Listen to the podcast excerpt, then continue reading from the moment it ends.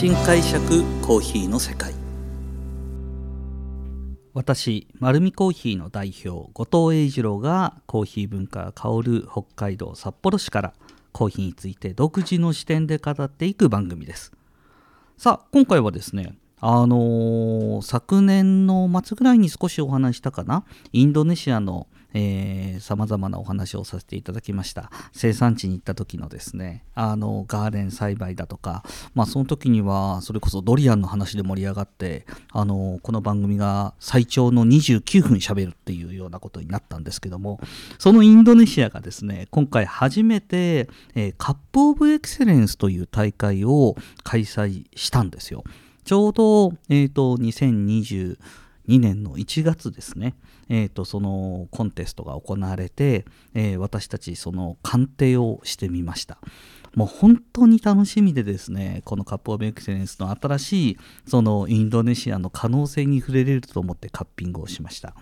で基本的な情報としてはですね私たちインドネシアで、えー、よくマンデリンマンデリンって言うんですけどもインドネシア自体はこのアチェやリントンの他にですねバリアなんかも含めてかなり広いエリアでコーヒーは栽培されています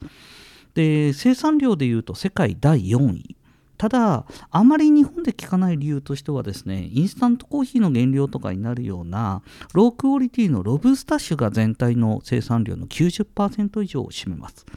なので、えー、私たち自家焙煎のお店で飲むようなアラビカ種っていうのはこのエリアでは非常に貴重でですね、あのー、実際にこのマンデリンって私たちがよく知ってる言葉も、まあ、その現地のまあ、あの原住民の部族の名前なんですねマンデリンそのマンデリン族がこのアラビカ種のことを、えーとまあ、自分たちの村のコーヒーとしてマンデリンというふうに提供してると。なのでロブスタ種とアラアラビカ種を、えーと分けるために生まれた言葉が実は本来私たちが言っているマンデリンなんですね。で今回はこのインドネシア全体のカップ・オブ・エクセレンスの、え、大会だったのでさまざまな味出てくるだろうなっていうふうには期待してたんです。で実際にですね、えーとこちら26の、えー、カップオブエクセレンスの賞を受賞したコーヒーを手元に散布でローストして味を見ていきました。で今日お話しするのはですねそこから率直に感想としてどういうふうに感じたのかまたインドネシアの未来はどういう可能性があるのかっていうのを私の視点からお話ししていきたいと思います。まずはですね面白かったのはもう全く知らない品種のコーヒーがたくさん出てきました。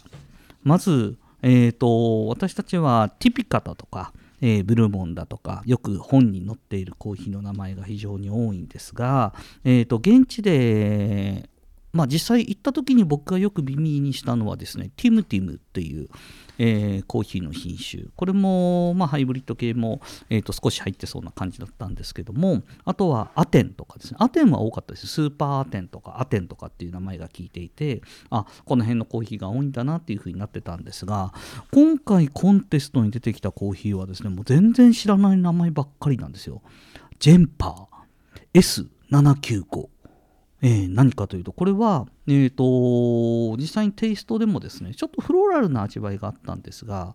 えーと、あまり皆さんも品種の中でも馴染みはないんですがもともと先ほどロブスタ種とアラビカ種って言ってたんですが世界には三大原種っていうのが存在します。でアラビカ種そしてロブスタ種ロブスタ種は本来カネフォーラというのが、えーと、対比として正しい表現なんですがそれともう一つですね、えーと、リベリカっていうまあ、あのアフリカのリベリア原産の、えー、品種なんですがこれはあの面白い豆の形してましてなんかホラ貝みたいな形してるんですよ。ちょっと先がとんがってて真ん中ぷくっとしてて。で私もこれだけのそのリベリカだけを飲むのはもう僕のコーヒーのキャリアでも2回ぐらいしかない。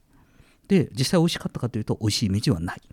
ですが、えーと、本来その鮮度のあるリベリカって手に入らなくて、でそのリベリカの、えーと、とアラビカ種の混合種であろうかというふうに書いてありました。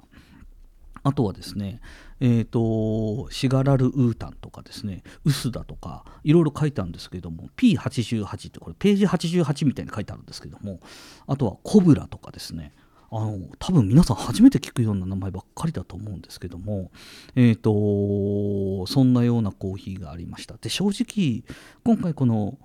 どうしてもですね品種紐解いていこうと思ってその個性を取ろうと思ったんですけどもほとんどのその農園のコーヒーがですね例えばコブラと勝浦と臼田の何かがどのぐらいの比率で入ってるかわからないみたいな表記なんですよ。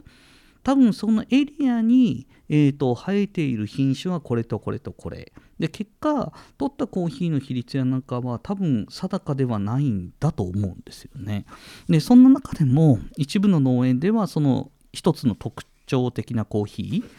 ーを、えーと、出している農園もあったので、えー、そこの特徴はなんとなく分かったかなというふうな感じがありました。コブラっていうのが少しですね興味があって。あのカッピングの時もですね意識して撮ってみたんですけども、まあ、これは少し、えーと、南国フルーツというか、ね、パパイヤっぽいような味わいがあったかなというふうには感じています。あとはですね、あのー、S795 っていうのがあるんですけどもこの辺はえーと、多分フローラルな味わいが多いなと思ったんですけど今回あのウォッシュとナチュラルっていう品種あの生成方法でいうとナチュラルの製法のものが多くてですね、えっ、ー、とこれ今までのマンデリンのイメージでいうとあのウォッシュばっかりのイメージなんですが多分コンテスト向けに何か特徴をつけるために生成方法でいろいろ工夫したところがたくさん出てきたんだろうなというふうに思います。なので、まあ、ちょっとですね、あのカポビクセルの順位をここでお話してもなかなか分かりづらいとは思うんですが、一応後から検索しようとしたら分かるように、例えばどういう味わいがあったかっていうと、13位のコーヒーがですね、えーと、ナチュラル製法のものだったんですけども、えー、マスカットやラズベリーみたいな形で、えーと味わいを取りました。多分インドネシアのコーヒーのイメージで私がこういうコメント自体を上げるっていうのが多分って多分皆さんは違和感を感じると思います。インドネシアといえばなんとなくアーシーって言ってですね、ちょっと泥臭くて土っぽくて、えー、と乾いた味わい、そしてロースト度合いがすごい強いお店が多いので、苦くて、えー、と渋いっていうイメージがあると思うんですが、今回カップオブエクセンスではやっぱり全然違うテイストのものが出てきました。で、えー、と上位のコーヒーの中でですね、実は僕これ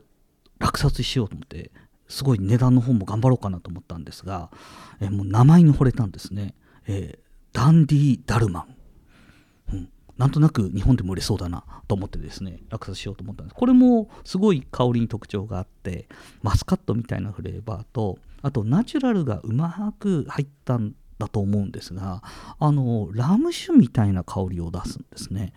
でこれは鑑定レベルでラム酒みたいな香りが出ると、まあ、実際にはロースト度合いでまたコーヒーらしい香りが付加されていくんですが結構深くいってもですねこのラム酒系の香りって残るんですね。なので酸味系の度合いを落としながらも特徴的な香りが出せるだろうなっていう風な形のナチュラルの仕上がりになってたのが4位5位のコーヒーでしたね。この辺はラム酒っぽい味わいをとっています。で1位のコーヒーはですね圧倒的に綺麗なコーヒーでしたね。ずっと,、えーと、ナチュラルウォッシュっていうふうに書いてあってで実はハニープロセスっていう風な形。実はハニープロセスは世界的には、えーと、正確に言うと,、えーと、ハニーというプロセスは、まああの、コスタリカから出てきた言葉なので全体的にはまだ認知されてないパルプドナチュラルっていうのが正式名称なんですがこのインドネシアではハニープロセスが認定されてましてすごく甘くてですね綺麗な、えーと、オレンジチェリー感のあるコーヒーが1位になっていました。